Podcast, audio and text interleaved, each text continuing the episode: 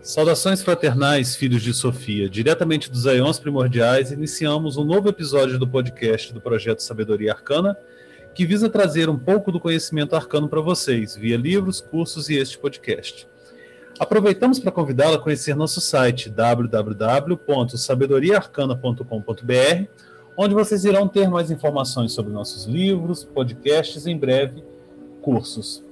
No episódio de hoje, eu não conto com a presença tradicional do nosso irmão Adílio, porém, eu estou com um convidado mais do que especial para debatermos hoje um assunto que eu acredito ser de suma importância, não só para os nossos ouvintes, como para desmistificar um pouco em geral. É, estou com a presença hoje do Vitor Peixoto, ele que é criador e editor da página História Islâmica, excelente página do Facebook, é, recomendo a todos. E hoje a gente vai bater um papo sobre o Islã e um pouco também sobre o sufismo. Seja bem-vindo, Vitor. Muito obrigado, muito obrigado pelo convite. É uma honra estar aqui. Muito prazer aqui de estar aqui, né, sendo, fazendo parte de mais esse projeto, né, ajudando a construir o conhecimento junto com vocês e é uma grande alegria. A alegria é nossa de receber você aqui, né?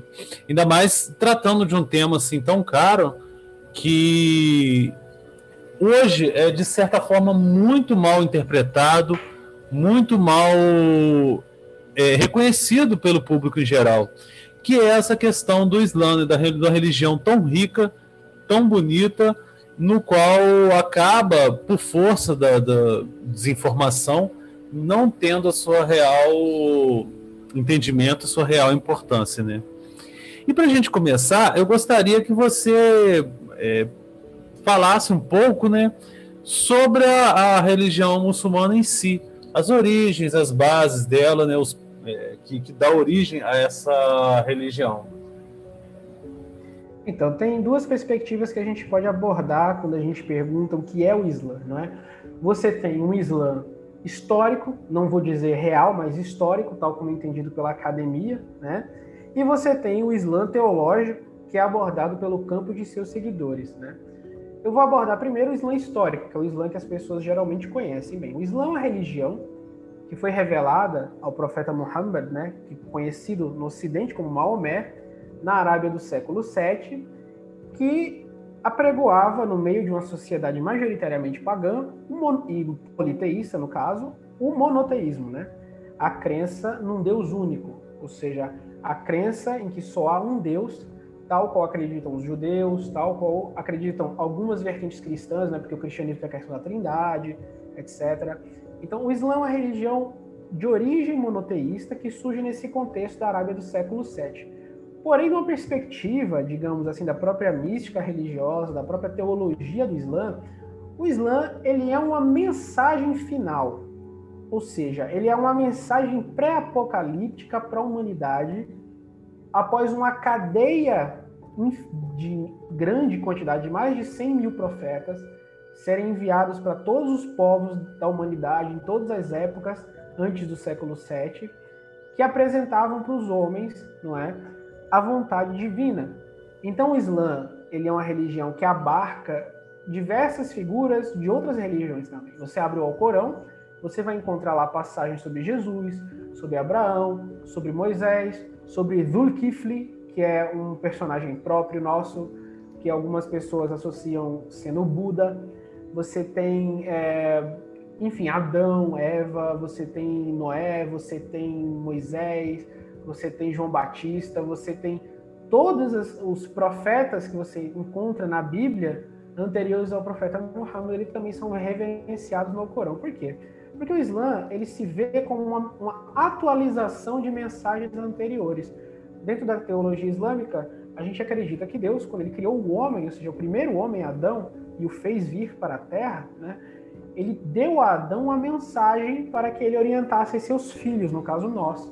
E a cada geração de filhos, após Adão, começa -se a surgir uma grande quantidade de seres humanos e a cada grande quantidade de seres humanos, Deus envia um profeta.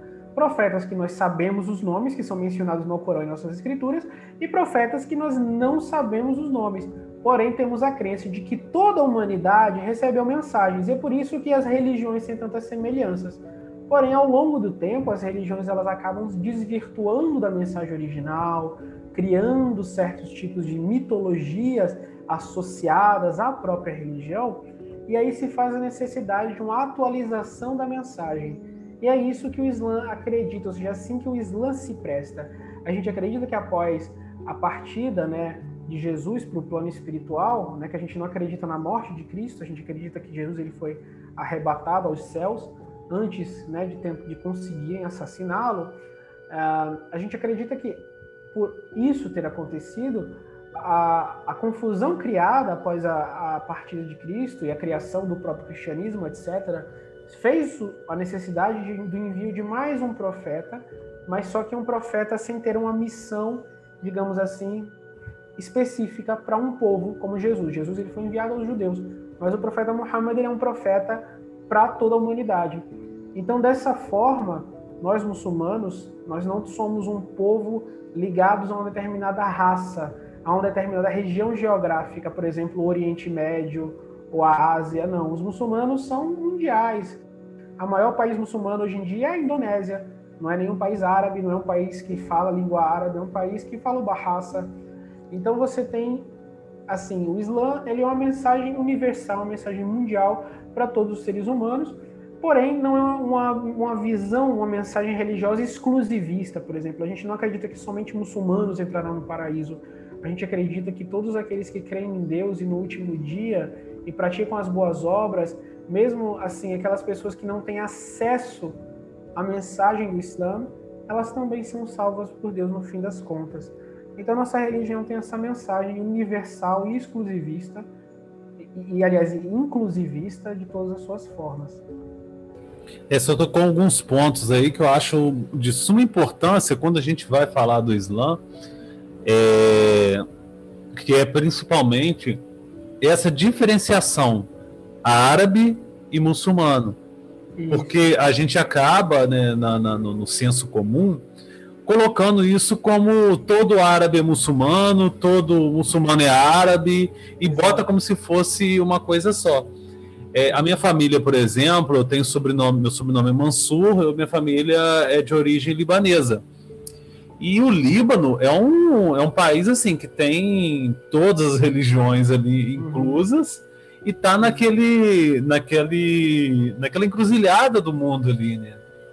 Próximo, Sim, próximo de Israel, próximo da Europa, próximo do Mar Mediterrâneo, tá naquele meio ali no qual, inclusive, quando no, passado, né, nas cruzadas, desembarcavam muitos europeus ali quando iam para em, em direção a Jerusalém. E esse ponto eu acho importante a gente deixar bem determinado que muçulmano não necessariamente é árabe. E um outro ponto que eu acho interessante também é que você colocou que é essa coisa de não exclusivista. Inclusive até tem aquela aquela visão assim muito própria de que é, é a, a, as religiões tendo a sua origem comum, inclusive até veneram a, o patriarca Abraão, é, que ele teria sido o, o, o, pai de multidões, né? Na, no caso, a primeira linhagem, a linhagem dos, dos da origem, a, a, linhagem dos povos árabes, que irão posteriormente seguir a, a linhagem do próprio profeta Maomé, teria sido fruto do Abraão com a serva Agar, enquanto o povo judeu seria filho dele com a Sara. Isso. Então, isso, através de Isaac, daria origem às, às 12 tribos de Israel e tudo, e tudo mais. Isso é, é de suma importância porque hoje, no mundo contemporâneo, a gente tem uma tendência muito grande de separar esses povos e, e, e colocá-los como, como uma visão até de inimigos. Uhum. É, lembrando que os erros humanos não necessariamente são os erros da, da religião em si. O, o, o erro está na interpretação, da mesma forma, né? Que é, acaba, acabamos, acabamos tendo excesso de todos os lados no, no, no, uma interpretação que acabam tendo erroneamente das questões, tanto do lado dos judeus, dos cristãos, dos, é, é, enfim, de todas as religiões em si. Então, acho isso muito importante, é, uma forma também da gente desmistificar é, esse ponto. Inclusive, é, eu tenho outros é, conhecidos que são muçulmanos e eles, eles falam sempre, né, reforçam, a pessoa que é que acaba-se né, no, no, no, no, mundo ocidental hoje, por força da mídia e tudo mais, associando né, aquelas pessoas como terroristas, elas não são muçulmanas efetivamente, porque elas não interpretaram ao, ao, direito a mensagem do profeta Maomé, que é a mensagem de paz e de amor também, como de todos os outros profetas anteriores a ele. Exato, exatamente. A gente, a gente tem que entender o seguinte: é, o Oriente Médio, ele é uma região de muita história, né? Muita história, e assim, muita história, e não é uma região para preguiçosos. Eu costumo dizer bastante isso.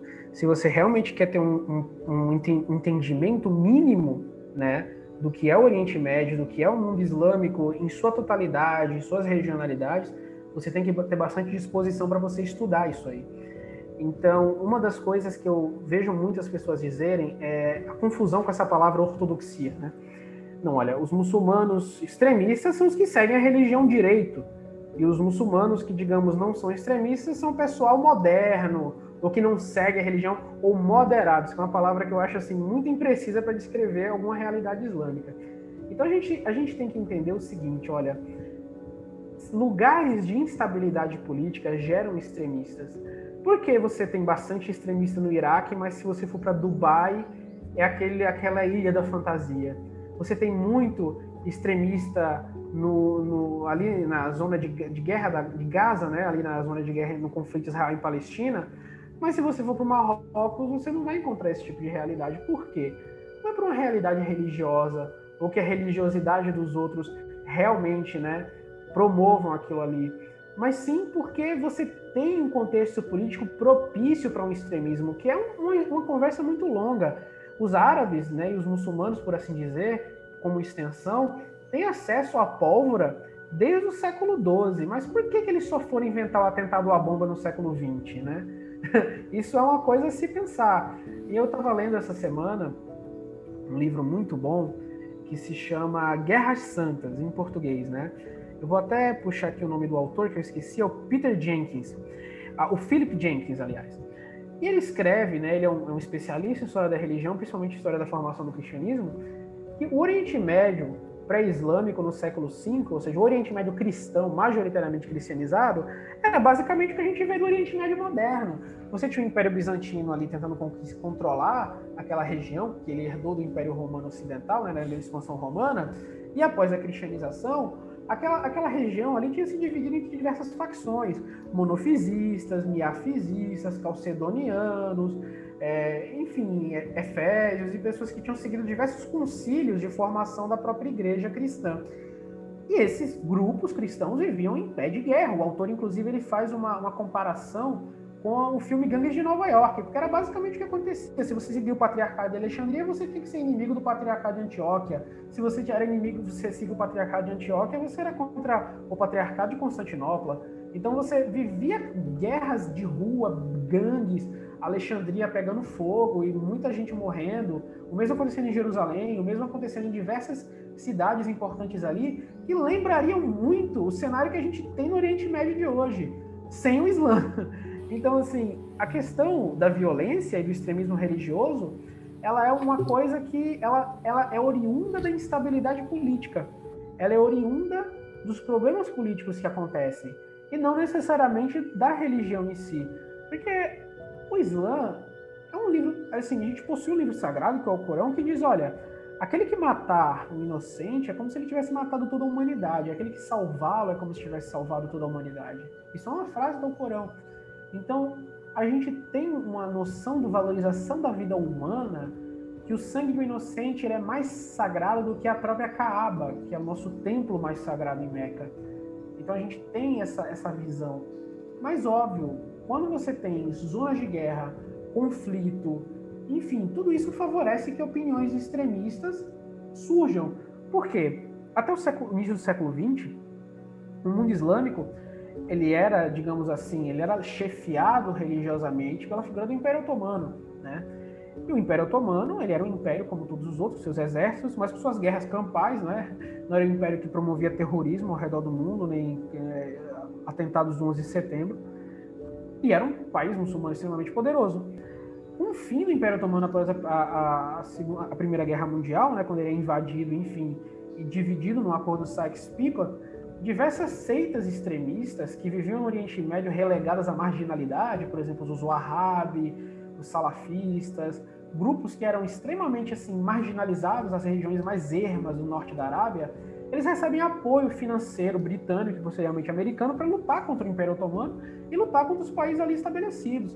Então você tem um grande boom de financiamento a grupos extremistas e esses grupos acabam ganhando toda a popularidade que eles têm hoje, por causa desse financiamento. Na Guerra Fria, por exemplo, o Talibã, na época que se chamava Mujahidins, foi financiado pelos Estados Unidos para combater a União Soviética na invasão do Afeganistão. Então, todos esses grupos eles foram financiados, eles foram fomentados. O que a gente tem hoje de intolerância, de crime, de Estado Islâmico, daqueles grupos terríveis, né, que fazem aqueles atos, aquelas aberrações que não têm lugar, né, que a gente fica assim, chocado com o nível de crueldade, o que chega até nós, porque se você for pesquisar o que acontece e não chega até nós, é muito pior.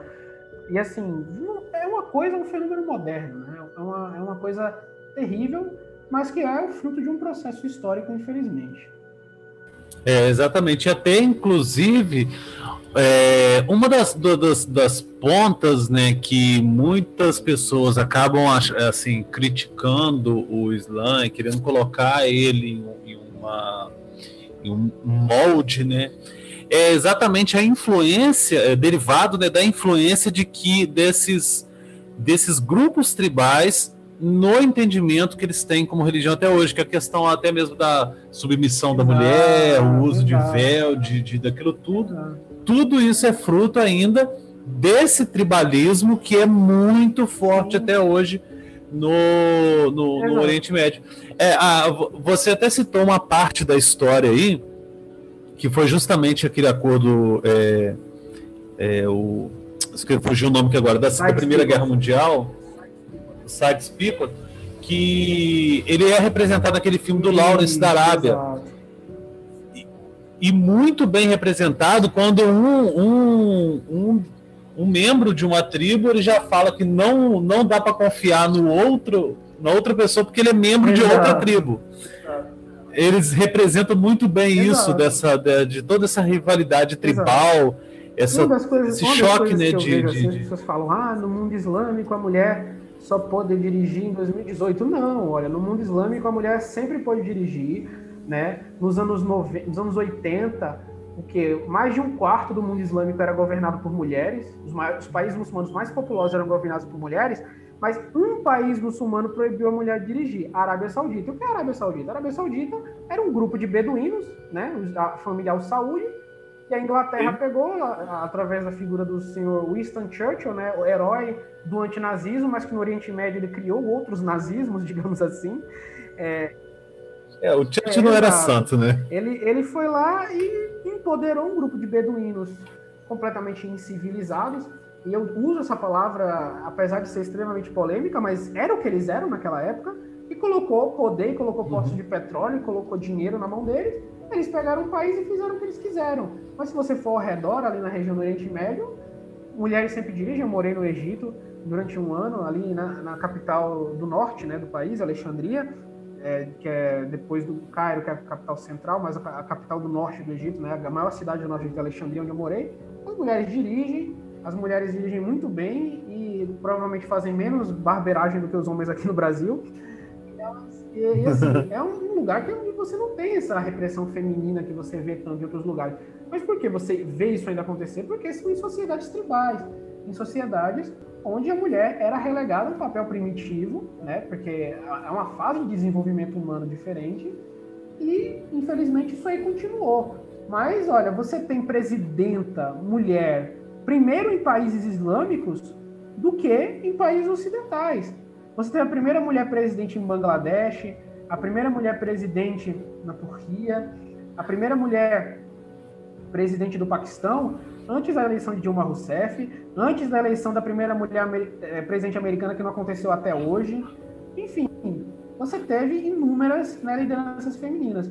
Então, em sociedades tribais, isso vai acontecer. Né? Que nem eu estava falando para você, nos anos 90, o quê? Um quarto dos países muçulmanos era governado por Benazir Bhutto, Khaled Azia e, e Tansu né? que era presidente da Turquia. Allahu Akbar, Allahu Akbar. الله أكبر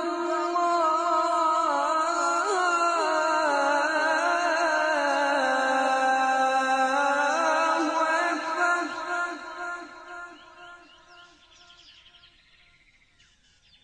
أشهد أن لا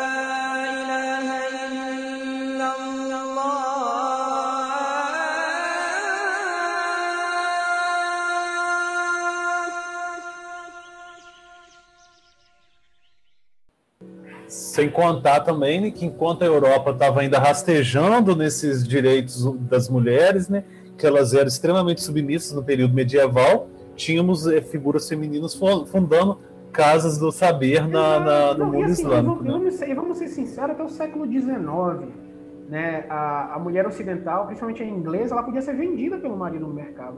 Muçulmana uhum, nunca. Sim.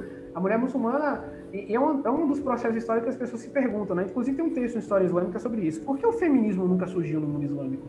Ah, não, porque esse lá o homem mata. Não, qualquer movimento pode surgir em qualquer sociedade. Não, não existe isso. A Igreja Católica sempre é, perseguiu, digamos assim, certas linhas de pensamento, mas isso não impediu que uma hora o iluminismo existisse. Então, assim, você tem uma instituição repressora não significa nada. Né? Uma hora surge. Então, assim, por que o feminismo nunca existiu no mundo islâmico? Tem um texto respondendo essa pergunta na história islâmica. É porque é o seguinte, as condições que as mulheres viviam na, no Ocidente, na Europa, digamos, como uma espécie, não é de cidadão de segunda classe, mas é como ela se não existisse, né? Ela é como se ela fosse uma propriedade do marido, literalmente. Ela simplesmente não existia no mundo islâmico, porque assim, no mundo islâmico a mulher tem direito ao trabalho, à herança, a não ter que ajudar em casa com questão financeira, ou seja, ela, se ela trabalhar o dinheiro é para ela. Ela, ela, enfim, ela tem diversas regalias sociais, ela não tem tantas obrigações religiosas, a mulher não tem que frequentar a mesquita obrigatoriamente, ou seja, que permitiram você criar uma sociedade onde as mulheres não se importassem com questões de emancipação, sufragismo, enfim, e diversos outros pontos. Quem nota muito bem isso é a diplomata britânica Lady Mary Montagu, que inclusive trouxe a vacinação do Império Otomano para o Ocidente, né? Ela, quando ela foi no Império Otomano, ela chegou lá em Istambul e ela disse, olha, as mulheres aqui têm mais direitos do que as britânicas, elas vivem muito melhor que as britânicas. Então é por isso que você tem isso aí. E muito do que a gente vê de opressão à mulher no mundo islâmico hoje em dia não é, não tem origem na religião islâmica, não tem origem na Sharia, não tem origem no Alcorão. Tem origem no código colonial que esses países europeus, quando estavam nessa fase de desenvolvimento, impuseram ao mundo islâmico. Por exemplo, a pena para estupro na religião islâmica é a morte. Mas no Marrocos, que é um país muçulmano, e foi colônia da França, existe uma pena que o estuprador pode se casar com a vítima, se ele quiser, enfim. Então, de onde é que veio isso? Isso era lei na França até o começo do século XX. O Exato. Código Colonial francês impôs isso a diversos países muçulmanos e continuaram vendo isso com a diminuição da religiosidade no sistema jurídico. Mas isso não significa que é uma pena dentro do Islã. Por exemplo, o marido matar a esposa porque encontrou ela com um amante. Tem um caso muito interessante que é quando os britânicos no, no século 17 ali estavam 16 ali, 17 não, 18, estavam governando a Nigéria e o marido matou a esposa porque encontrou ela com um amante. A corte da Sharia ordenou ele à morte porque ele é um assassino, né? Ele matou a esposa sem devido processo legal de culpabilização de qualquer coisa, ele foi lá e matou a própria esposa. Mas a corte britânica foi lá e inocentou ele, culpou, porque ele cometeu um crime passional. Crime de ciúme, crime de honra nos códigos penais ocidentais, que foram impostos no, mundo islâmico no, no período colonial, eles consideram que se o homem matar sua esposa porque estava com ciúme é um crime passional e ele não pode ser preso. A Sharia não, a Sharia manda matar o homem que matou a esposa. Então é basicamente isso. Né? É assim, muitas noções que a gente tem sobre mulher, sobre direitos no mundo islâmico, sobre diversas minorias modernas, por exemplo, os homossexuais, etc.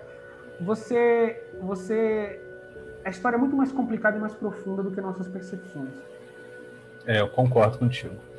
Agora, é, avançando um pouco mais na nossa, nossa discussão, e principalmente para os nossos ouvintes é, que nunca tiveram contato com, com, a fé muçulmana, a gente, já, ou que já ouviu minimamente, né, já deve ter ouvido falar nas cinco, nos cinco pilares da fé islâmica. Eu gostaria que você falasse um pouquinho sobre os pilares da fé islâmica, por favor, para a gente.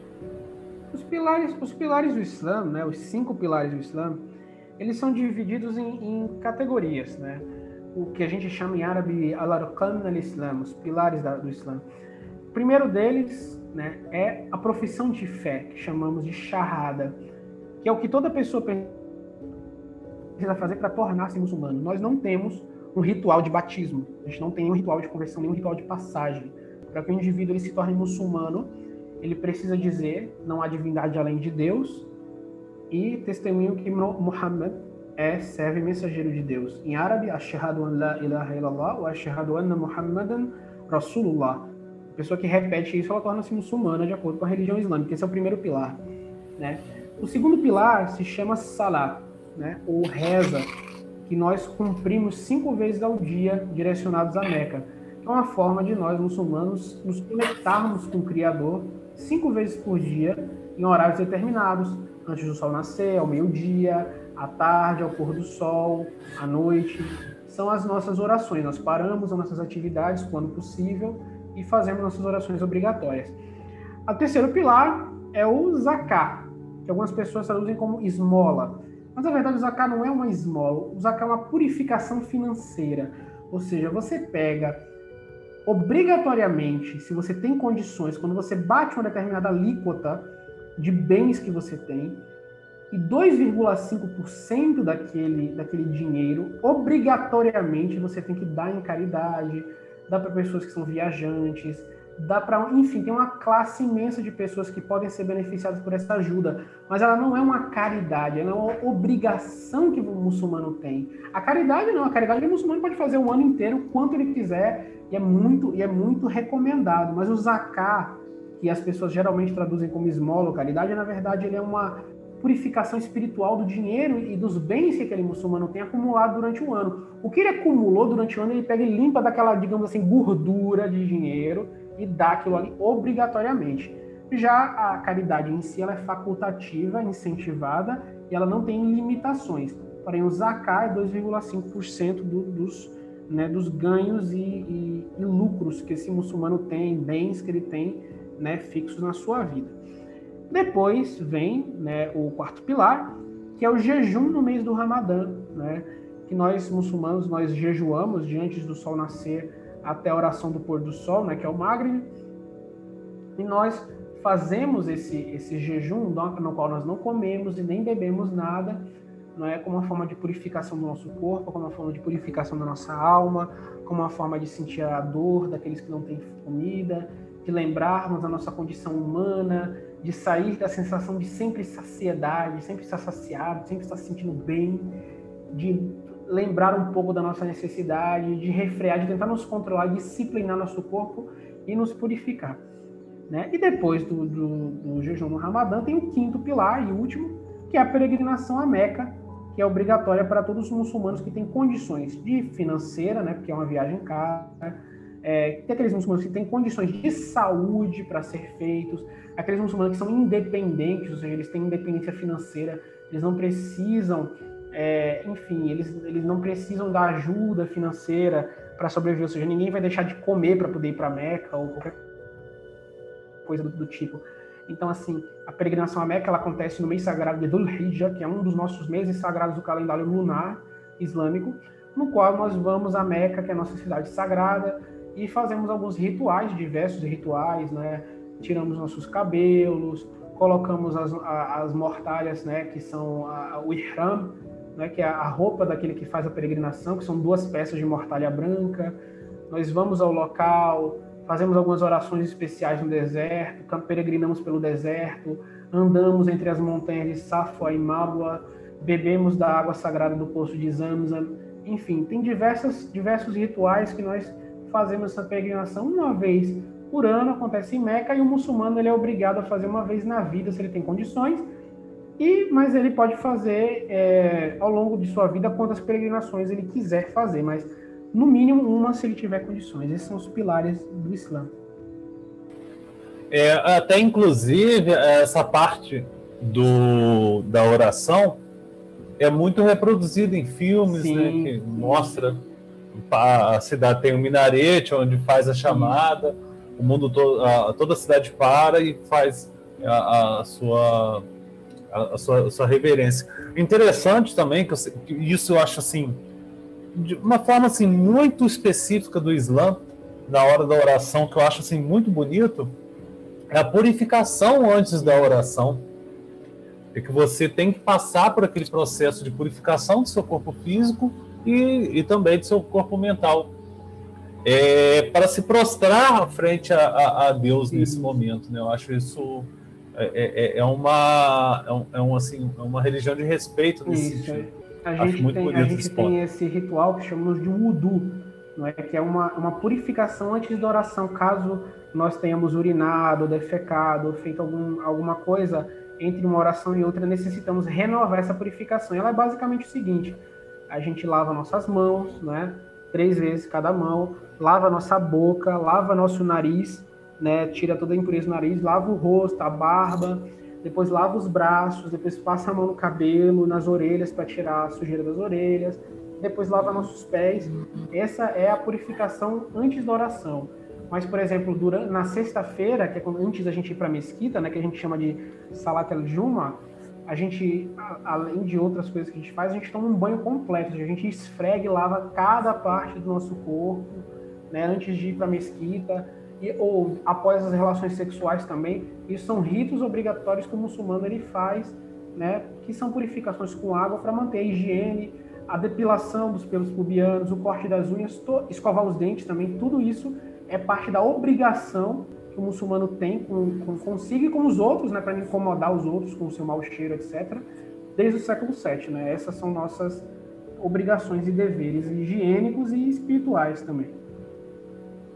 É, até você citou do escovar os dentes, é, que aí nossos ouvintes devem estar se perguntando, mas poxa, lá no século VII escovava os dentes, os muçulmanos escovavam com aquela raiz isso, que, que, que, cortava, chama, né? Se chama missuá, que é um galho da árvore chamada salvadora pérsica, e ela tem propriedades antissépticas, ou seja, ela remove o odor da boca, ela mata as bactérias, etc. Inclusive vende bastante, ou pode ser um ramo de oliveira, né? Ou enfim, tem várias árvores especiais no, no islâmico, na Ásia, que são utilizadas para esse, esse fim. Né? E aí a gente faz a purificação da boca antes da reza ou durante o dia, depois de comer alguma coisa, com essa, com essa, com esse, com esse ramo de planta. Mas não significa que você não pode usar a escova de dente com pasta, não. Isso é só uma forma mais tradicional e pré-moderna que a gente usa também, né? Para complementar. E sustentável, porque você usa aquele sistema é, é natural e, e utiliza-se a raiz até o fim. Exato. E, e é biodegradável, Exato. porque é, é, um galho. Exatamente, é um galho. É. É a forma Muito menos impacto do que, um, do que uma escova de dentes de plástico Exato. que vai acabar poluindo o meio ambiente. Exatamente, exatamente. Uma das coisas é que, né, que na Suécia, se eu não me engano, se foi na Suíça, que adotaram, né? O pessoal chegou e começou a vender nas lojas nova, é, nova escova ambiental, 100% natural, não sei o quê. O pessoal falou, poxa, mas isso aí a gente já usa há muito tempo. isso aí é, tipo, é, nosso profeta chegou inclusive a dizer que se, que se ele não temesse que isso se transformasse num fardo para as pessoas, ele teria transformado a escovação dos dentes numa obrigação, ou seja, se você não fizer, você está pecando, entendeu? Ele, ele, ele, ele meio que disse assim, olha, eu, eu quase indiquei para vocês que a, a, a não escovação dos dentes é um pecado, mas temendo que isso se tornasse um fardo muito grande, eu deixo só como uma coisa muito recomendada. Basicamente é isso. Né? Eu tive contato a primeira vez com essa escova, quando eu, assim, de ver, né, pelo menos, foi na, no site A Ressala, que, que vendia sim, artigos. Sim. Eu comprei alguns livros, comprei inclusive um, alguns é, chemags lá, né, aqueles lenços árabes, e, e, e aí eu vi lá vendendo e tal, achei muito interessante.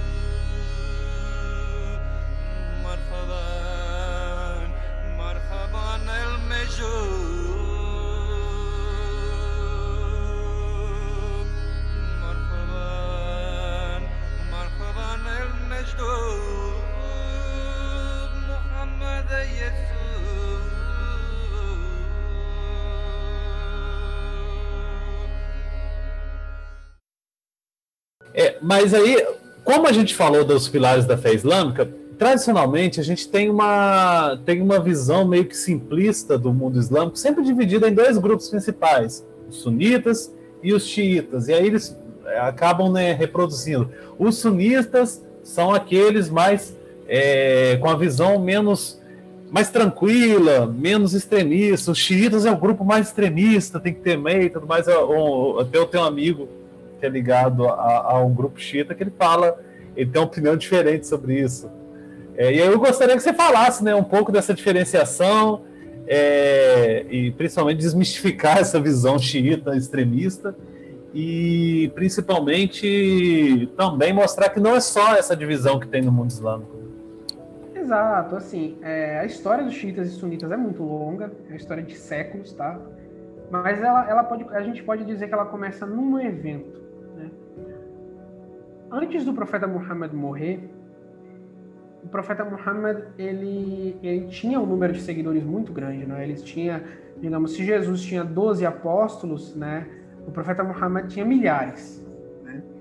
Então, quando a gente vai passar para a questão da sucessão, você tem sempre sempre uma, digamos assim, uma, uma questão que nunca ficou muito clara e bem definida dentro da comunidade muçulmana. Por quê?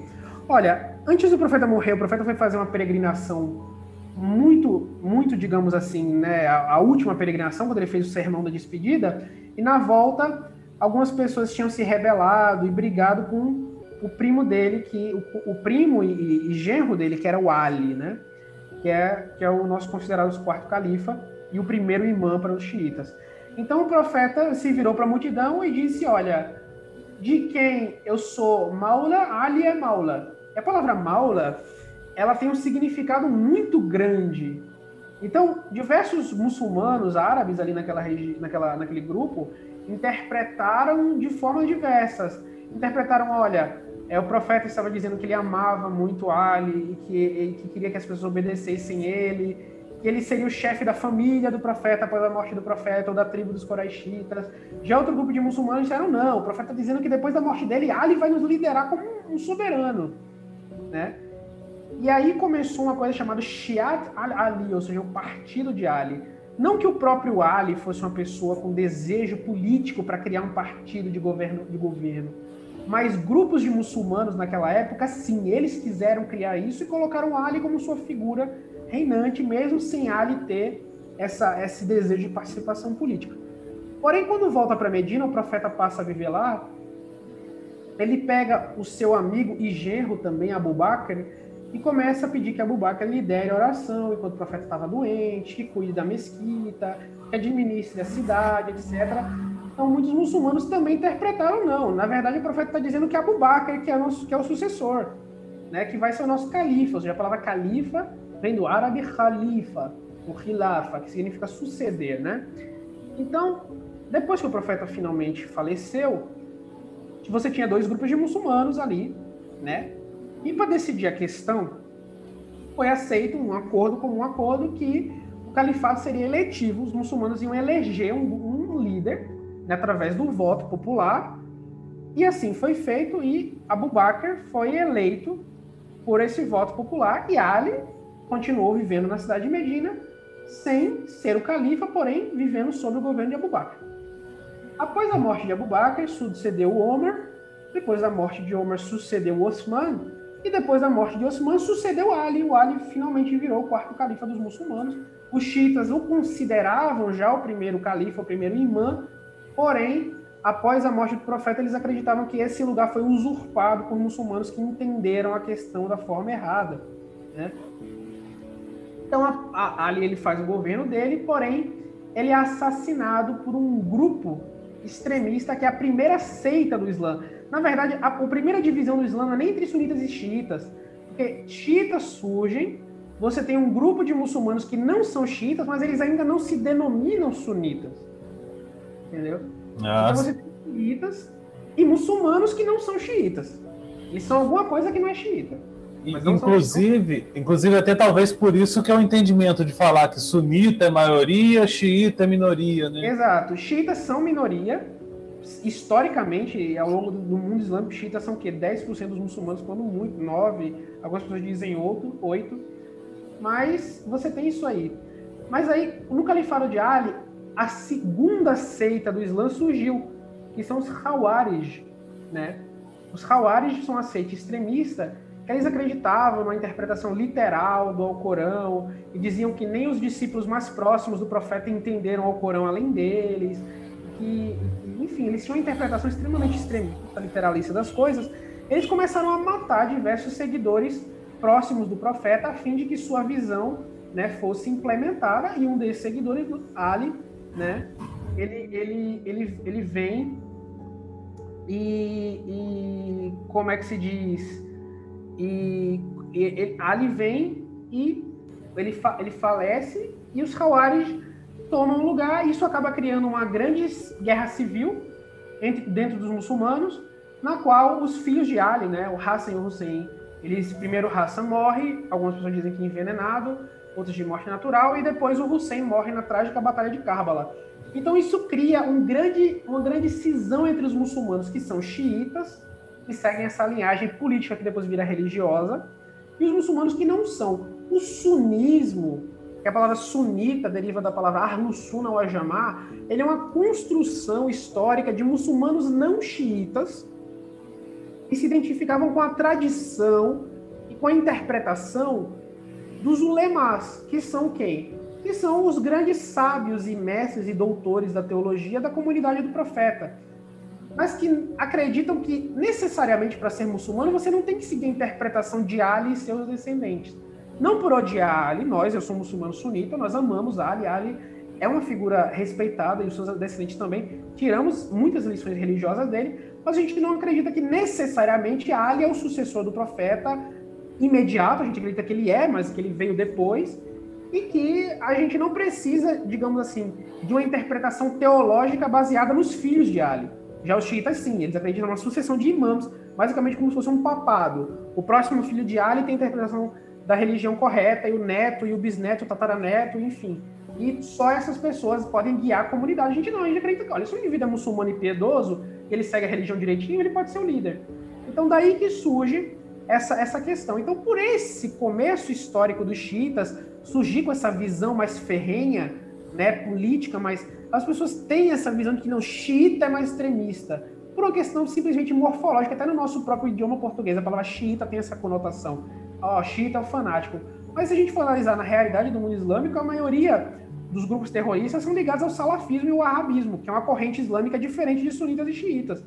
Né? Você tem um grupo xiita extremista, né, que é o, o Hezbollah, mas há muito debate se ele é um grupo é, terrorista ou se ele é um partido político, né? Tem, depende de quem você pergunta. É, eu, por exemplo, como descendente de libanês, eu acredito que o Hezbollah é o grande responsável pelo Líbano estar tá em sua integridade até hoje, graças ao Hezbollah, enquanto grupo político, né? Mas é minha opinião própria, independente de, de questões de interpretações é, religiosas ou não. Exato. É, então, assim, eu também, eu não considero, eu não, eu não considero o Hezbollah como um grupo, digamos assim, é, positivo para o Líbano de forma alguma. Tenho minhas diferenças é, doutrinárias com relação à política com eles, mas as pessoas precisam saber, a maioria dos extremistas de grupos terroristas tipo ISIS, Boko Haram, Talibã, Al-Qaeda, seguem o arabismo e o salafismo, não são xiitas. Né? Os xiitas combatem essas pessoas, inclusive protegem as minorias cristãs no Iraque contra esses grupos. Então, essas são as divisões de matrizes do Islã, ou seja, principais. Mas você vai ter dentro dos sunitas escolas que não são necessariamente seitas, mas são escolas que se aceitam mutuamente, como os Hanafi, os Shafi, os Maliks, os Hanbali. E aí você tem dentro desses grupos os que são filiados ou não a ordens místicas, a ordens sufis. E aí, dentre os xiitas, você também tem escolas. Você tem escola Zaidita, escola Jafarita, a escola Ismaili. Lá no século VII, essa seita dos Hawarij que eu citei, essa seita, a primeira seita extremista, ela meio que deu uma apagada. Alguém foi lá e jogou uma água nela, ela ficou meio morna. E ela criou um novo segmento, que são os Ibades. E hoje eles são majoritários em Oman, que é um país super pacífico e lindo. Que muito bom quem puder visitar Oman, vá, que é um lugar magnífico. Então, assim, você tem hoje vem dessa matriz, mas eles não, não, não interpretam a religião mais dessa forma. Então, basicamente, essas são as, as subdivisões do Islã, digamos assim, majoritárias. Você tem subgrupos sincréticos que têm elementos islâmicos, por exemplo, os alauítas, os drusos, os, enfim, é, aleves. Você tem diversos subgrupos com elementos islâmicos, mas são grupos sincréticos, né, que misturam crenças islâmicas com crenças de outras religiões. Não são, digamos assim, considerados muçulmanos por todos. Mas é basicamente essa a história das divisões. É um assunto complicado. Acompanhe as passagens da história islâmica que vocês vão entender aos poucos. Mas é uma história muito complicada. Mas assim, não digamos que esses muçulmanos são necessariamente inimigos, como católicos e protestantes, católicos e ortodoxos, não. Sunitas e xiitas peregrinam para a mesma Meca, rezam voltado para a mesma Meca, é, rezam nas mesmas mesquitas quando vivem em cidades onde, é, enfim, a maioria é um é outro. E é isso. É, Se não tiver você tocou um ponto. Se não tivesse invasão americana no Iraque, as crianças sushis continuariam a existir. O que é uma criança sushi? É o filho de um sunita com a xiita ou um filho de um xiita com uma sunita, que a população do Iraque era basicamente isso até a invasão americana. É. O, você tocou um ponto interessante que às vezes a gente, eu, eu, por exemplo, eu sou professor de história e quando às vezes a gente ensina alguma coisa sobre o, o Islã, é, sempre tem essa pergunta, ah, professor, é, e é, a mesquita, como é que é, que tal? É, os, com essa divisão tem mesquita de um, tem mesquita de outro? Não, né? É, é tudo, a mesquita é aberta para todos os muçulmanos. Para todo mundo, exato. Independente assim, do grupo é. ideológico, filosófico, digamos, teológico, por assim dizer, que ele siga, ele vai frequentar a mesma mesquita. Sim, exato, claro, assim Óbvio, se você tem uma comunidade que é majoritariamente xiita numa cidade, a mesquita vai ser majoritariamente xiita, o imã Sim. vai ser xiita. Mas significa que sunitas não podem entrar e rezar ou participar da oração. Da mesma forma, aqui, aqui em Barretos, onde eu moro no interior de São Paulo, a maioria da comunidade é sunita, mas vem xiitas rezar aqui com a gente de boa. Óbvio, eles têm uma liturgia um pouquinho diferente da nossa, eles colocam uma pedra no chão na, na, no lugar de botar a cabeça, por acreditar que a gente tem sempre que se postrar em materiais naturais e não artificiais como tapetes, etc.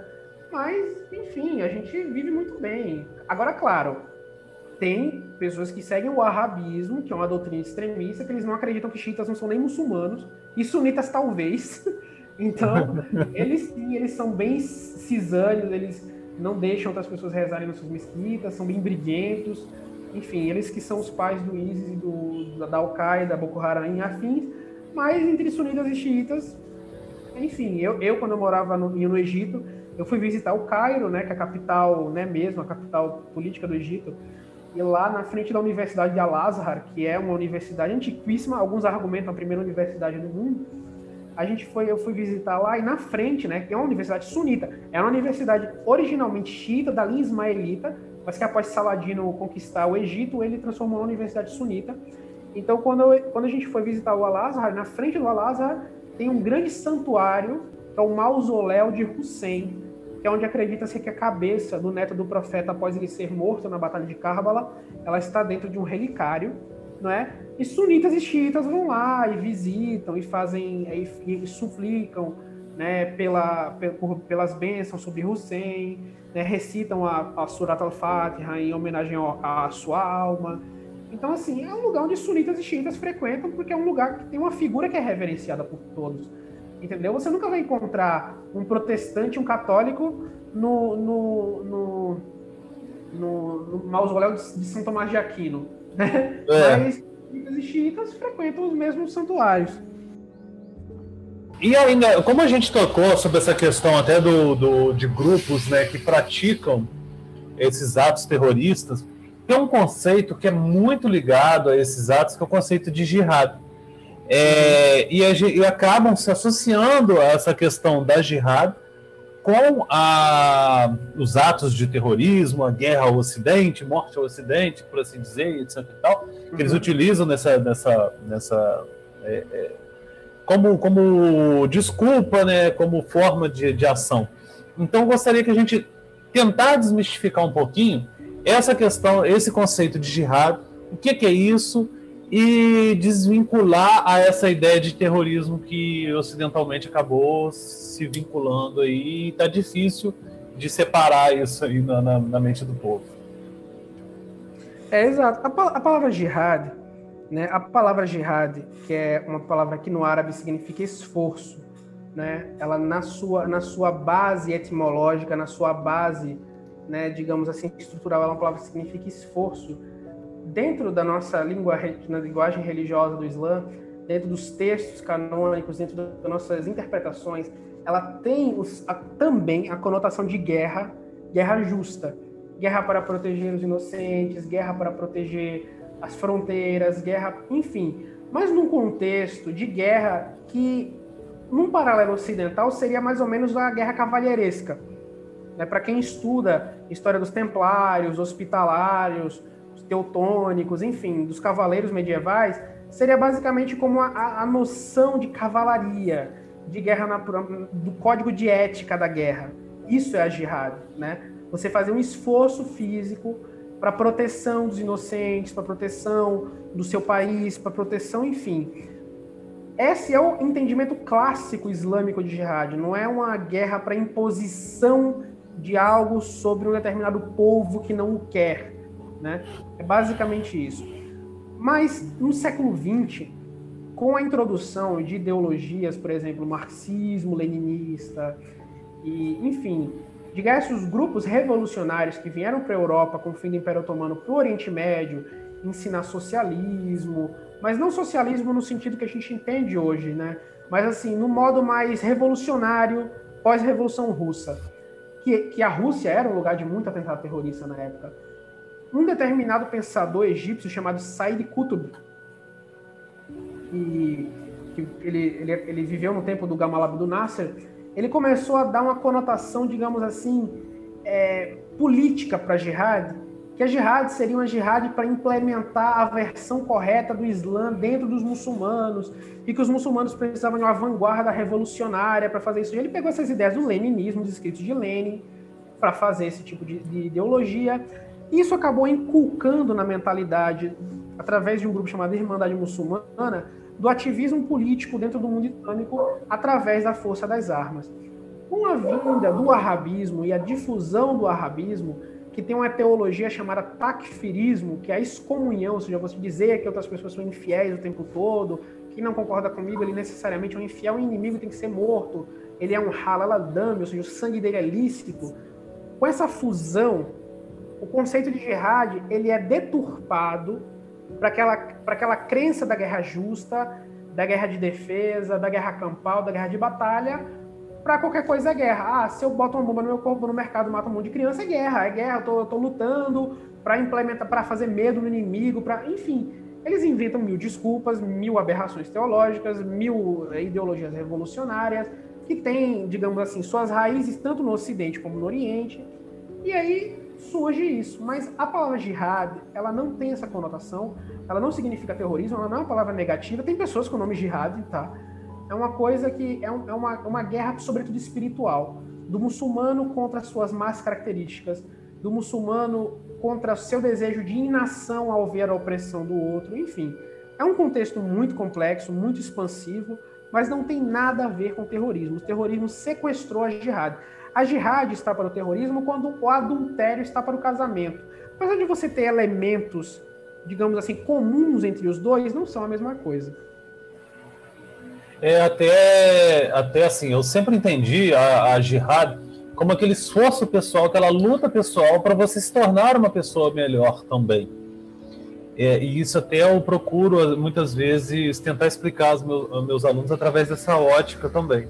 Não sei se está mais correta, mas é, quando, por exemplo, é, você propõe-se a, a, a, a, se melhorar enquanto pessoa, você começa a observar suas ações, você está numa luta interna. Você está lutando contra os seus demônios internos, está naquela Sim. luta santa de se, de se purificar. E é nesse sentido que eu sempre procurei observar e passar essa visão é, da jihad. Inclusive, até aquele filme das Cruzadas que demonstra Maomé. É, Saladino, nesse caso. É, é, desculpe, Saladino. É, utilizando-se de uma série de regras e, e, e, e de, de, luta também. É, uma, é, é, também essa, essa questão né, que você acabou de colocar, que é muito bem representado. Que é uhum. você, é, é, enquanto o inimigo te prende lá e, e, te trata mal, ele não, ele vai oferecer a água, a melhor água que ele tem, gelada Sim, e tal, para demonstrar também o respeito que ele tem naquele momento ali. Sim, exato. Então, é... assim, a, a, guerra, a guerra dentro do Islã, eu não estou aqui dizendo que o Islã, as pessoas gostam de brincar, né? Ah, o Islã é a religião da paz. Não, o Islã não é a religião da paz. A gente tem um código de guerra muito, de guerra de luta internacional, muito anterior ao Tratado de Haia, dado direito aos povos conquistados, tá? a gente tem aí livros e mais livros de códigos de guerra. Então, o Islã não é uma religião pacifista, o Islã é uma religião pacífica. A paz é o objetivo, mas quando a violência é necessária, ela tem que ser utilizada. É, é, é essa a mensagem do Islã. É, e, e como foi exatamente no período da, das cruzadas, por exemplo, né? Exato. O cristianismo, o cristianismo ele, ele surge sem doutrina de guerra, mas toda sociedade precisa. A violência é inerente à condição humana. Então, assim, no fim das contas, teve que se criar, a, digamos assim, o conceito de guerra justa, né? Que, se não me engano, foi São Tomás de Aquino que criou. Então, assim, isso, isso acabou tendo que existir. Óbvio, isso é deturpado, isso pode ser é, transformado por determinados grupos? Claro que pode. Mas não significa que aquilo ali é isso. Né? Não, é a mesma coisa, você não joga água suja junto com o bebê quando você termina de dar o banho no bebê na banheira. É, até a deturpação desses conceitos é muito comum. A gente vê hoje em dia nesses grupos aí de Deus Vult na internet e tudo mais, Exato. que deturpam a, a, ideia original das cruzadas. E até mesmo né, cruzado, é, templário, é, tudo isso eram conceitos também diversos. O cruzado era qualquer um que fizesse a cruzada de ida até Jerusalém, né, a viagem até Jerusalém e voltasse. Os, os templários eram um grupo específico de cavaleiros. E Exato. tinha um código moral muito, muito importante. e... os templários, os templários eles, eles viviam em termos excelentes com os muçulmanos no Oriente Médio. Sim, Óbvio, sim. Você tinha combates, você tinha guerra, você tinha isso. Claro, não vou, não vou dizer que não tinha. Mas você tinha muitas alianças, você tinha muita história de amizade, você tinha muito tratado de paz, você, você tinha muita coisa boa dentre os templários e os muçulmanos. E assim, a, versão, a, visão das cruzadas como uma guerra para exterminar o Islã, ela é uma visão, digamos assim, do século XV para diante, quando Portugal empreendeu sua cruzada global e a Espanha também. Mas as medievais, antes do mundo moderno, elas começavam assim, mas elas terminavam em pizza. Uhum elas terminavam em pizza, elas terminavam todo mundo amiguinho, vivendo no Oriente Médio. Tanta prova, tanta prova que o, até o interesse de Portugal ir para lá se deu pelos contatos comerciais que foram firmados durante a, a, as cruzadas iniciais.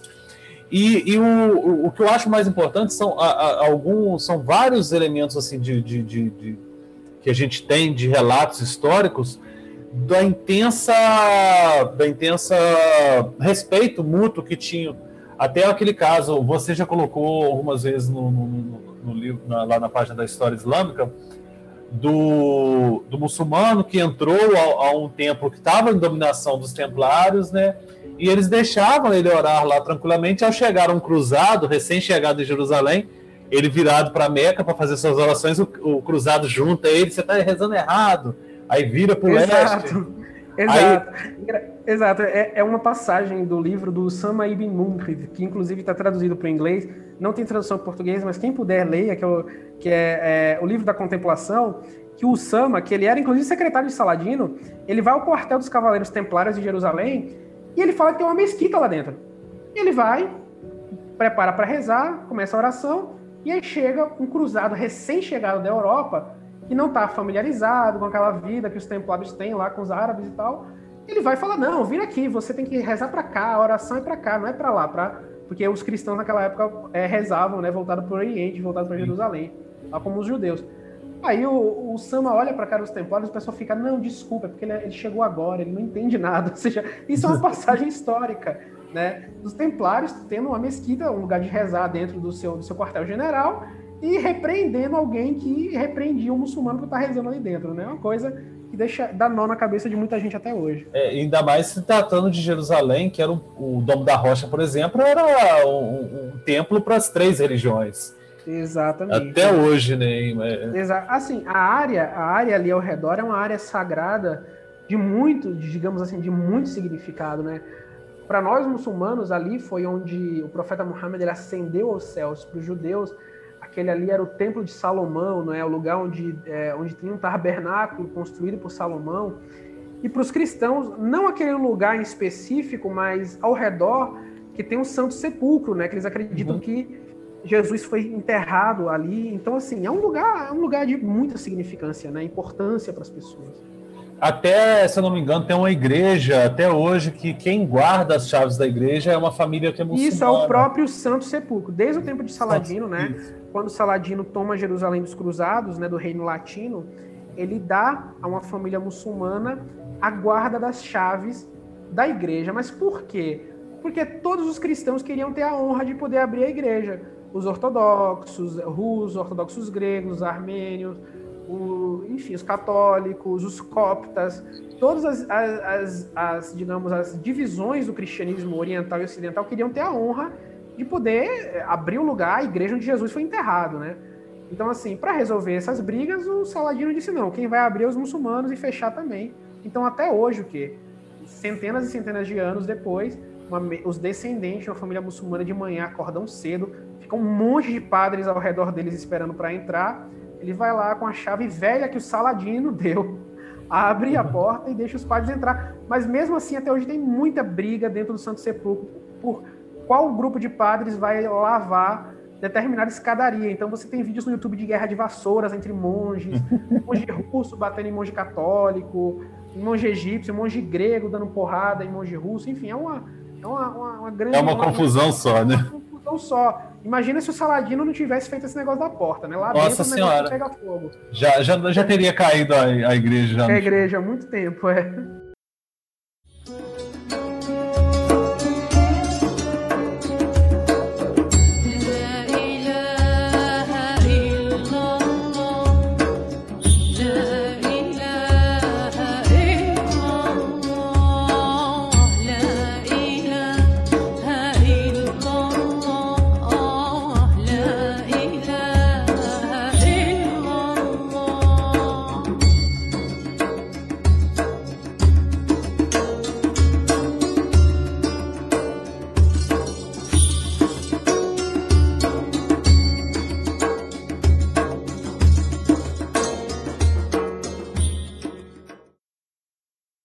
Mas aí a gente avançando, a gente falou sobre os grupos né, islâmicos, as divisões clássicas e as divisões de subgrupos, e aí você tocou em um ponto também, que é, que é um.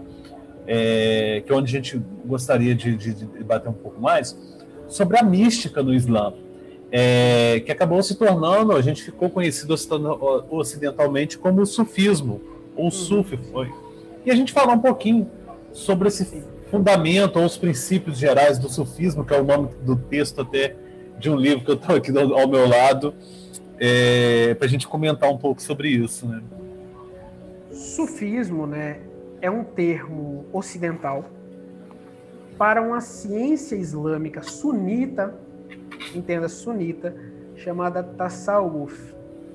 E o que é Tasawuf? O Tasawuf não é, digamos assim, uma seita um segmento, um grupo dentro do Islã. O Tasawuf é uma prática, é uma ciência, da mesma forma que você tem a Sharia, da mesma forma que você tem o Fiqh, da mesma forma que você tem os Hadiths, da mesma forma que você tem diversos é, ramos do conhecimento islâmico, o Tasawuf, o Tasawuf, ele é a ciência islâmica da mística forma de purificar o coração. Purificar o coração e, e, e mudar a si mesmo das más características, né? É, fazer o seu coração perder o ego, a inveja, etc. ele é uma ciência que ela é passada ao longo dos séculos de mestres em mestres, começando com o profeta Muhammad até os mestres atuais.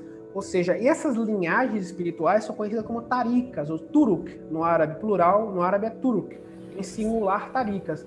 E essas taricas são escolas, da mesma forma que tem escolas de jurisprudência islâmica, como eu já citei, Hanafi, Hanbali, Shafi e Malik, as taricas são muito mais numerosas porque elas ensinam métodos para o muçulmano praticar a espiritualidade islâmica, como por exemplo, a Sharia ela ensina a posição que o muçulmano tem que rezar, se curvar, levantar, a direção, tal, tal, tal, tal, tal. O sufismo ensina a concentração, a presença de espírito, a, a conexão com Deus, através de rezas, através de exercícios espirituais. E tudo isso está na gênese do Islã. Muitas pessoas gostam de tipo, dissociar isso da religião. Não, que o muçulmano pegou do zoroastrismo, da mística persa. Não, olha, isso são tradições espirituais diferentes. O Islã tem sua própria tradição espiritual, ele não precisou beber de outras tradições espirituais para criar sua própria. Né? O sufismo ele é algo puramente islâmico, ele surge com o Islã, ele surge após a morte do profeta, né? com uma cadeia, óbvio, ensinada pelo profeta, com todos os ensinamentos ensinados pelo profeta, e ele é a forma pelo qual o Islã se espalhou pelo mundo.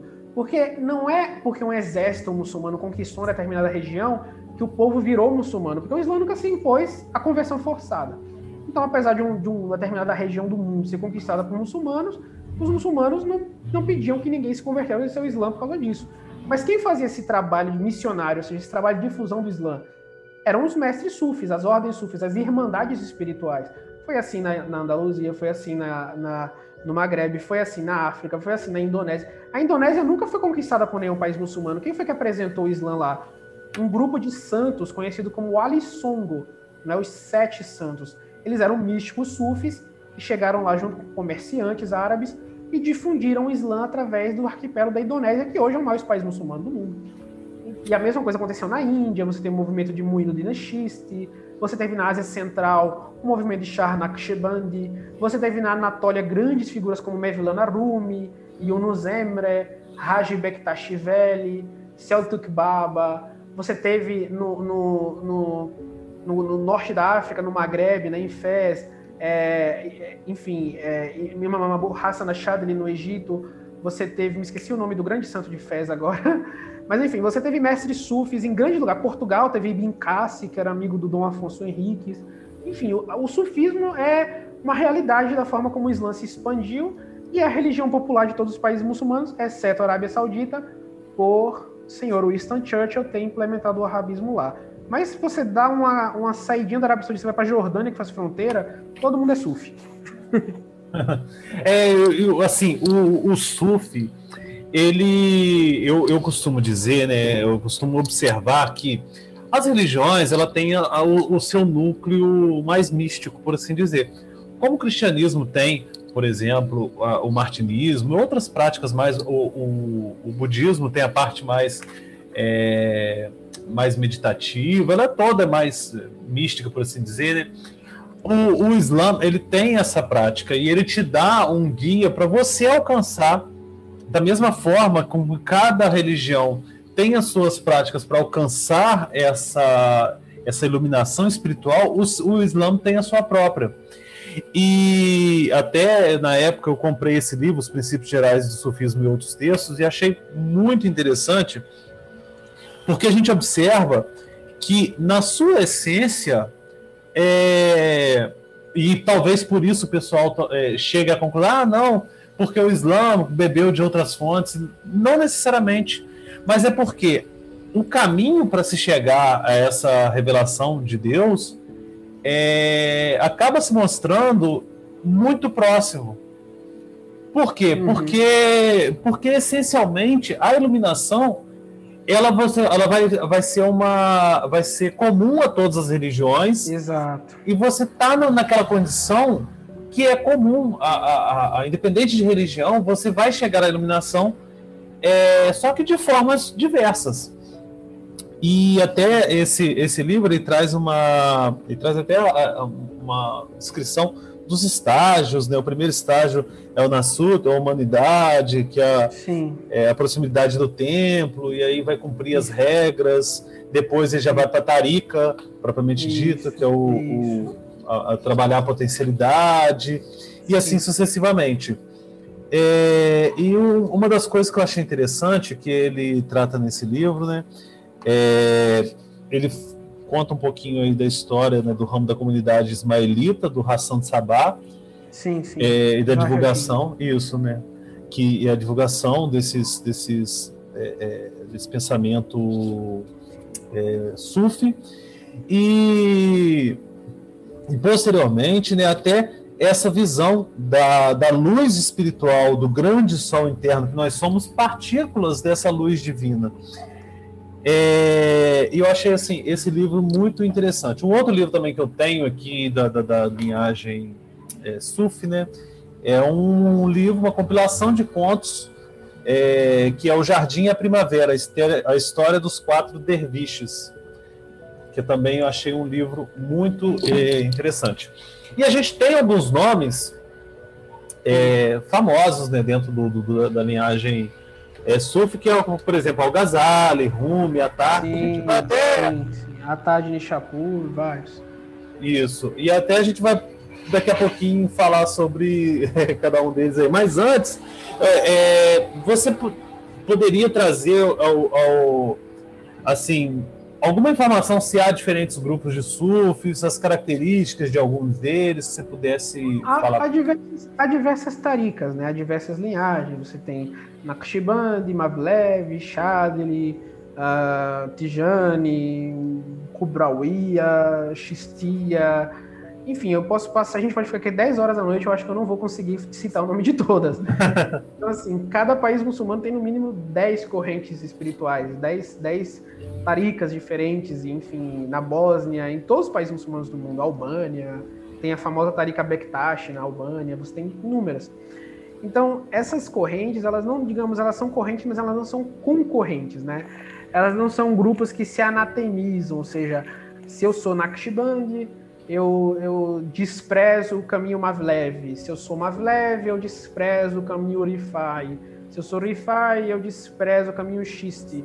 Se eu sou Shisti, eu, desprezo o caminho Suvrawardi. Não, são correntes que seguem formas diferentes de um mesmo objetivo, que a interpretação e a, e a, e a aplicação total da lei sagrada em sua dimensão espiritual, né? Em sua, em sua, em seu coração. Então, todas essas correntes, elas compartilham mestres entre si. Por exemplo, a ordem Qadiriya, ela compartilha com a ordem Tijani, Sheikh Abdul Qadir Agilani, né, o grande mestre sufi de Bagdá. A ordem, a ordem é, Naqshbandi, ela compartilha com outras ordens, mestres como é, Abu Yazid al-Bistami. Então, assim, essas ordens, elas são filiações que seguem uma grandíssima árvore genealógica. E como, e como você tem diferença? Por exemplo, na ordem Naqshbandi, você tem o Zikr al-Khafi, não é? As recordação de Deus em silêncio. Quando você vai para a ordem Shadili, você tem a recordação de Deus aberta, o Zikr al-Jahr. Você tem a Hadra, que é uma recordação de Deus em movimento. Muitas pessoas já viram vários homens segurando uma na mão do outro e falando Allah, Hai.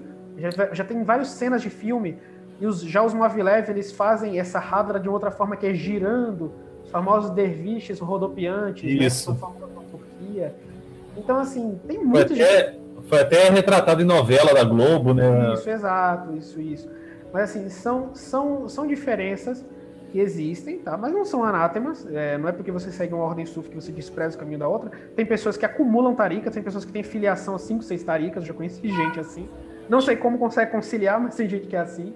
É. E, você tem isso no mundo islâmico, você tem diversas ordens iniciáticas e elas, e elas são populares, tem influência política, tem influência na, na, transmissão do Islã e é o Islã, digamos assim, normativo em todos os países, né, que não são afetados ou que são pouco afetados pela, pela corrente do arabismo. É, eu sei que há uma tarika Naqshband no Rio de Janeiro, por exemplo, embora eu nunca tenha visitado, mas eu sei da existência você tem diversos membros da Ordem Naqshband. É uma, uma tarika muito popular nos países muçulmanos e aqui no Brasil também. Certo. E teve um, alguns anos atrás também ficou muito famosa as as, as taricas né, ligadas ao Inayat Khan também, que foi um personagem uhum. que ficou ganhou uma certa popularidade nas décadas de 70 e 80. Indiretamente, conheço também a, as dos derviches rodopiantes, porque são muito Maglev. retratados. É, a Maglev, são muito retratadas na, na, na, na, nas, na mídia como um todo, né? É, se eu não me engano, essa Mevlev, ela é descendente do, do Rumi, né? É, Isso, é a, exato, do Rumi. É, que, que segue o pensamento do Rumi. E, e, e falando sobre o, o, o, Rumi, ficou muito, ficou muito assim, é, popular né, na, na, ultimamente, é, várias citações deles colocadas como é. frasezinhas de amor, é, uma releitura, vamos assim dizer, sendo que a gente sabe que originalmente né, não era nesse contexto. E aí eu queria que você falasse um pouquinho, se a gente pudesse comentar rapidamente essa. o que, que, é o Rumi de verdade, é, né? Assim... O Rumi, o Rumi, o Mevlana Jalaluddin Rumi, ele foi um, digamos assim, o um, um maior, né, um, digamos, um dos maiores, se não o maior mestre espiritual da, da história do Islã, depois do profeta, claro. Ele foi um grande mestre espiritual e ele era, ele era um, um, digamos assim, ele nasceu no século XII ali em Cônia, né, que era a capital do Império. Aliás, ele na verdade nasceu no, onde hoje é o Afeganistão. Mas ele passou boa parte da sua vida em formação em Cônia, né, que é a capital do Império Seljúcida dali, da Anatólia, dos turcos. Ele era um cadi, né, ele era um cadi, um, juiz da Sharia, um juiz do direito islâmico. Quando ele encontra um místico chamado é, Shams de Tabriz, não é? O Sol de Tabriz, ele, ele estava né, em uma, em uma à beira de uma fonte com seus livros e ele viu um derviche, né, o Shams humilde, chegar perto dele e falar para ele assim: "O que que você está lendo?" Ele falou: oh, "Você não entende, tipo, você nem sabe ler." Aí o Shams pegou os livros dele e jogou dentro da fonte. Ele, meu Deus, meus livros! Aí o Shams tirou ele da, da fonte sem estar tá molhado. Aí o Urumi, o que, que é isso que você fez? Ele, você não entende. Então, isso foi um, um impacto né, na, na, vida de Rumi. Foi quando ele decidiu não focar somente no aspecto externo da religião e passar a seguir também a mística, né? Então, Rumi, ele escreveu um livro, eu estou resumindo bem a história, o Rumi tem uma história bem comprida, mas ele escreveu um livro chamado Masnavi, né, o Masnawi, no qual ele colocou inúmeros poemas de inspiração mística. Considerado, né, por algumas pessoas exageram e dizem, é o Corão em persa, né, o Corão dos persas. Ele é um livro escrito em persa e ele basicamente explica a religião islâmica através de poemas, através de, de história, através de contos. É muito bonito, é um livro que eu recomendo que todos leiam, Masnavi. E ele, ele, ele é um livro muito influente na espiritualidade islâmica. E Rumi, ele, ele foi revivido né, ali no tempo da mística ocidental, de estoque, anos 60, 70, New Age ele foi trazido para o Ocidente, né, através de algumas traduções de seus trabalhos, que não são muito bem, muito fiéis ao que Rumi disse, mas que fizeram ele se popularizado. E o Rumi acabou virando um pseudo-Rumi, onde as pessoas colocam qualquer frase botam um traço embaixo do Rumi, e na internet se popularizou muitas frases espirituais, né? Ah, nenhuma religião é certa, a religião é o amor, não sei o quê, certas coisas assim que o Rumi nunca disse mas que as pessoas associam a ele através desses trabalhos ocidentais que acrescentaram coisas demais no, na, nas, nos, nos, livros de Rumi, né? Então, o Rumi ele vai passar por essa, por essa fase, ele vai passar por essa abertura de coração, e ele, hoje em dia, ele é o poeta mais vendido nos Estados Unidos, e é um muçulmano, né? Do Afeganistão. é um a ironia, né? É bem irônico isso. Exato, é um poeta afegão, mas é, ele inspirou diversos músicos do Coldplay, enfim, você tem inúmeros artistas que se inspiraram no Rumi, uns admitem, outros só colocam referências ali ao, ao trabalho do Masnavi. E ele é um, um, um, poeta que ele inaugurou né, uma, uma corrente mística nova na, dentro da religião islâmica, do qual a expressão mais conhecida são os derviches. Né? E como é que surge isso? a Hadra, o Zikr em movimento, você se recordar de Deus em movimento, era algo que acontecia no tempo do profeta Muhammad, né? É uma tradição que foi importada pelos discípulos do profeta africanos da Abissínia, atual Etiópia, e, e faziam, né, essas recordações em movimento dentro da mesquita do profeta, né? E o profeta assistia tudo aquilo ali, etc. Ao longo da história islâmica, diversas, digamos, formas de se fazer a Hadra foram desenvolvidas, e uma dessas é a do Rumi, que algumas pessoas atribuem é, é, a uma passagem da vida dele, quando ele estava no mercado de ouro, né, de Cônia, e diversos é, ourives e, fer e ferreiros batiam no ferro, pronunciando o nome de Allah, não é? Enquanto batiam no ferro, porque os muçulmanos eles são recomendados a trabalhar mencionando o nome de Deus. Então eles batiam e aquele ritmo das batidas do martelo e o nome de Deus sendo entoado fez o Rumi começar a girar e a girar e a girar e a girar e entrar em êxtase e assim surgiu a prática dos derviches mavleves do giro, não é? O Rumi, digamos assim, ele, ele, ele o êxtase fez ele reproduzir aquele movimento. Dentro da tarika, no caso, o movimento tenta reproduzir o êxtase interno. Funciona, tá? Eu sou uma pessoa que já experimentei não o giro Mavlev, mas a Hadra da Ordem Shadley, e é uma experiência incrível, só quem participou sabe. Eu, particularmente, não sirvo para girar, que eu, se eu der duas voltas já, já estabaco no chão, que eu fico zonzo rápido. Então, infelizmente, eu não, eu não conseguiria ter esse. Ou esse seria muito rápido, né? Porque meu, o meu, meu labirinto não daria muito certo com, com, com o giro sequencial, é. não. É, exato. Não, é uma é prática voluntária da ordem, né? Obviamente não é todo membro da ordem Mavlev que é, é obrigado, digamos, a, a, participar do giro, mas dentro de diversas ordens sufis você tem zikra em movimento sentado, enfim, tem diversas metodologias, né? Eu acho muito bonito, assim. É, é, esteticamente, é inclusive um patrimônio, um patrimônio turístico na Turquia. Hoje em dia você vê muitas pessoas fazerem aquilo ali sem serem membros da ordem. É, tipo, é tão bonito que virou, virou um, um, um patrimônio imaterial da Unesco. Então, às vezes você vai num bar em Istambul, você vai ver a dança Mavilev, mas não significa que são derviches mesmo da ordem, são pessoas imitando, né? É. é e até uma passagem desse princípio geral de sufismo que ele vem tratando, né? Essa questão da poesia e do poeta, que ele diz né, que ele é respeitado como o melhor homem que poderia evoluir como um sufi de grande santidade porque a poesia poderia de fato conduzir à verdadeira essência do sufismo. A genialidade do poeta é semelhante à inspiração religiosa. Os longos voos pelos quais ele transpõe os mais altos domínios além da imaginação são da mesma natureza pelos quais o místico chega às portas do palácio da vida e de sabedoria em seu arrebatamento. Então é, é interessante a gente ver, né, como que esse poeta alcança através do êxtase religioso a, a santidade e com isso também traduz em suas poesias, né? Acaba uma coisa complementando a outra. E aí, para a gente encerrar, a gente, eu gostaria só de fazer alguns comentários sobre essa literatura suf, tanto sufista e islâmica que a gente pode recomendar para os nossos ouvintes que queiram saber mais, aprofundar um pouco mais sobre o, o, o pensamento islâmico e sufi, né? É, tem uma, tem uma editora aqui no Brasil chamada Editora Bismillah, que é uma editora, a primeira editora islâmica, puramente islâmica do Brasil. E ela tem uma, sele, uma seleção de livros de um mestre de Sufi moderno, que é o Sheikh Nazim al-Haqqani, da Ordem Naqshband, do Chipre, da, da linhagem do Chipre. E ele, ele tem um livro chamado Oceanos da Misericórdia, que é uma série de livros, né? Na qual ele introduz o sufismo de uma forma muito, de uma linguagem muito simples, de uma linguagem muito fácil de entender. São livros finos, não, não tem mais de, de, de 200 páginas, e, são ótimos para as pessoas que querem aprender sobre sufismo, sobre mística islâmica, espiritualidade. Ele explica tudo de uma forma muito prática.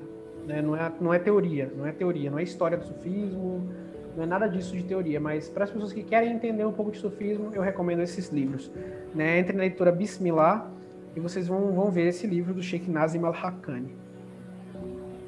É, eu, particularmente, eu tive contato, conheci os princípios gerais do sufismo e outros textos, que ele até da editora Tá. É, tem alguns livros que são, são clássicos, né, como A Linguagem dos Pássaros, do, do próprio Atá, o Jardim, o Jardim a Primavera, tem também o, o, o próprio, os livros de, de, dos poemas místicos né, de Van de Chamos e Tabriz, do, do Rome, é, dentre outros, o, vários livros que tratam da, da temática. É, e, e da, da, literatura islâmica, tem alguma, alguma que você recomendaria? É, da literatura islâmica, poxa, tem muitos livros. Eu recomendaria para as pessoas entrarem no site da FAMBRAS, Federação das Associações Muçulmanas do Brasil, e lá tem uma seção de download de inúmeros títulos que podem ser baixados gratuitamente ou a cópia física gratuita se você pedir por lá.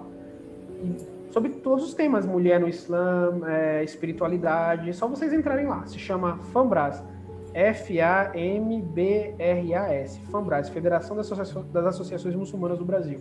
Eles possuem uma grande gama de livros, inúmeros títulos podem ser baixados gratuitamente ou solicitados. Ah, se eu não me engano, eu tenho alguns, até alguns títulos, me... ah, aquele do, do, do, do figura de Cristo no, no Islã. É, quando eu visitei a mesquita em, em Foz do Iguaçu, eu, eu ganhei algum, algumas cópias. É, e, e, lembrando também né, que o próprio Alcorão, é, se as pessoas tiver, quando forem buscar, ou, ou eu não sei se, assim, se qualquer um pode adquirir, eu tenho uma cópia do Alcorão, e que tenham cuidado de procurar um, uma cópia que seja certificada, né? Que tenha aquela tradução Sim. certificada, mais, mais... O Alcorão, o Alcorão, ele é um livro que eu, eu, eu como sou uma pessoa que estudei árabe, eu digo, olha, o Alcorão ele tem que ser compreendido em árabe. o que não significa Exatamente. que pessoas que não saibam árabe, ele, elas possam ter um gosto do Alcorão, né? Então, no Brasil ou em português, não há nenhuma tradução que eu diga, olha, nossa, essa é a tradução para você vai. O que você está lendo ali é o que o Alcorão está dizendo. Não. O Alcorão tem uma linguagem árabe do século VII, não é complicada, mas muito ampla. As palavras têm muitos significados. Entendeu? Então, em português, você tem a tradução do professor Samir Al-Haik, do Mansur Shalit e do Helmi Nasser. Elas são três traduções, são boas, mas são complementares elas não são o Alcorão. Não é como você abrir uma Almeida e ler a Bíblia. Né? Hum. O Alcorão é pode ser um livro é, em árabe. Então, essas três traduções que são disponíveis ao português, elas podem ser lidas. Né? O Alcorão Sagrado do Samir al-Haik, Helmi Nasser e Mansur Shalita, que é um católico que traduziu o Alcorão, né? por incrível que pareça. E, e para quem quer uma tradução muito boa, com explicação, você vai ter uma compreensão, digamos assim, mais próxima do que está no árabe, é o Study Quran, está em inglês. Ele é um livro enorme. Cada versículo tem uma explicação de basicamente uma página, mas é ótimo para quem, aprende, quem quiser aprender ele, né, através, ler o Alcorão através dele e souber inglês, claro. Mas é aquela coisa, a melhor forma de você aprender o Alcorão é com um imã formado em ciências corânicas do seu lado, né? Não abra o livro folheando de página em página e você vai achar e vai simplesmente achar que aquilo ali que o Corão está dizendo e acabou. Não. São traduções, são tentativas. É. Eu tenho uma versão, a minha versão em espanhol, é uma tradução até autorizada e tal, mas é, é também né, restrita, por assim dizer.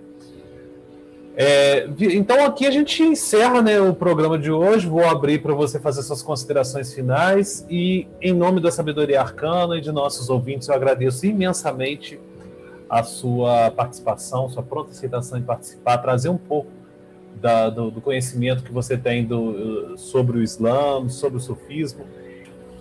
Muito obrigado. Assim, eu, eu, mais uma vez eu fico sem palavras, né, pela, pelo convite.